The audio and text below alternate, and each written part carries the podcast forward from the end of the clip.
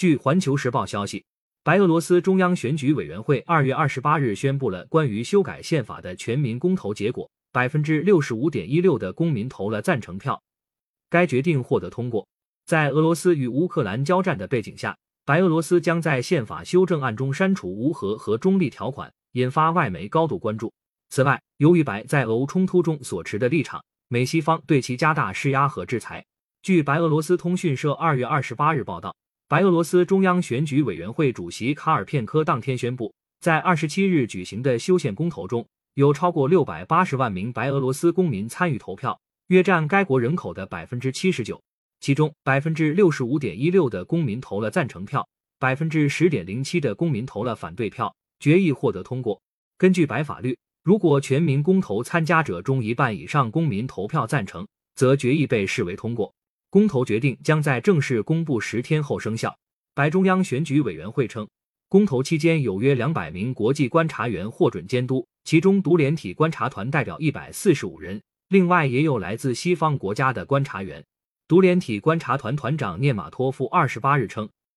独联体的观察员未发现会影响公投结果的严重违规行为。据路透社报道，西方多国此前已表示不会承认白俄罗斯修宪公投的结果。白内务部同日发表声明称，公投期间，全国约有八百人因违反公共秩序被拘留。白俄罗斯总统卢卡申科二月二十七日在明斯克一家投票站参加投票，并发表讲话称，他可以要求俄罗斯将核武器归还白俄罗斯。他说：“如果你们西方国家将核武器转移到波兰或立陶宛，转移到我们的边境附近，那么我将去找普京，把白俄罗斯此前无条件放弃的核武器要回来。”卢卡申科强调，这次修宪公投十分重要，是必须做出的决定。新宪法通过后，将开展大量工作，一点一点重建白俄罗斯的社会经济体系。去年十二月二十七日，白俄罗斯政府公布了宪法修正案草案，其中明确规定，白俄罗斯全国人民大会是白人民政权最高代表机构。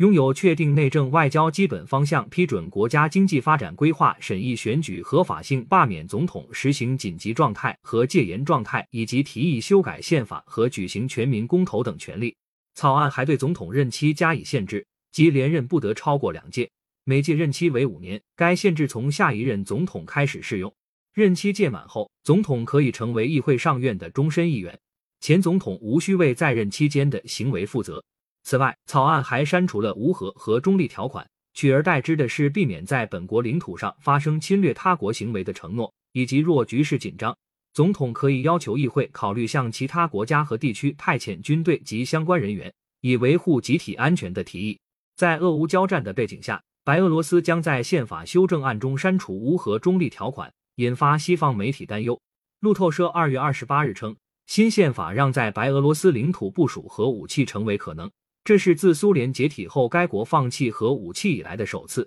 华尔街日报》同日援引美国智库海军分析中心军事专家考夫曼的话说：“这意味着白俄罗斯将更坚定地融入俄罗斯的安全轨道。”拜登政府曾表示，如果白俄罗斯允许俄罗斯从其领土对乌发动攻击，他将面临迅速和决定性的制裁。由于在俄乌冲突中白俄罗斯的立场，美西方近期加强对白制裁。据法新社二十七日报道。欧盟委员会主席冯德莱恩当天发表声明称，欧盟将对白俄罗斯最重要的部门采取限制性措施，阻止白出口矿物燃料、烟草、木材、水泥、钢铁等产品。此外，欧盟还将对白军民两用商品进行出口限制，并制裁驻俄作战的白俄罗斯人。美国财政部二十四日宣布，对包括白国防部长在内的二十四名个人和实体实施制裁，原因是他们支持并协助俄对乌军事行动。加拿大、澳大利亚、日本等国也已宣布对白制裁措施。卢卡申科二十七日对记者表示，俄白对西方制裁的回应将是实质性的，将让西方十分难受，但两国将谨慎行事，不会损及自身利益。感谢收听羊城晚报广东头条，更多新闻资讯，请关注羊城派。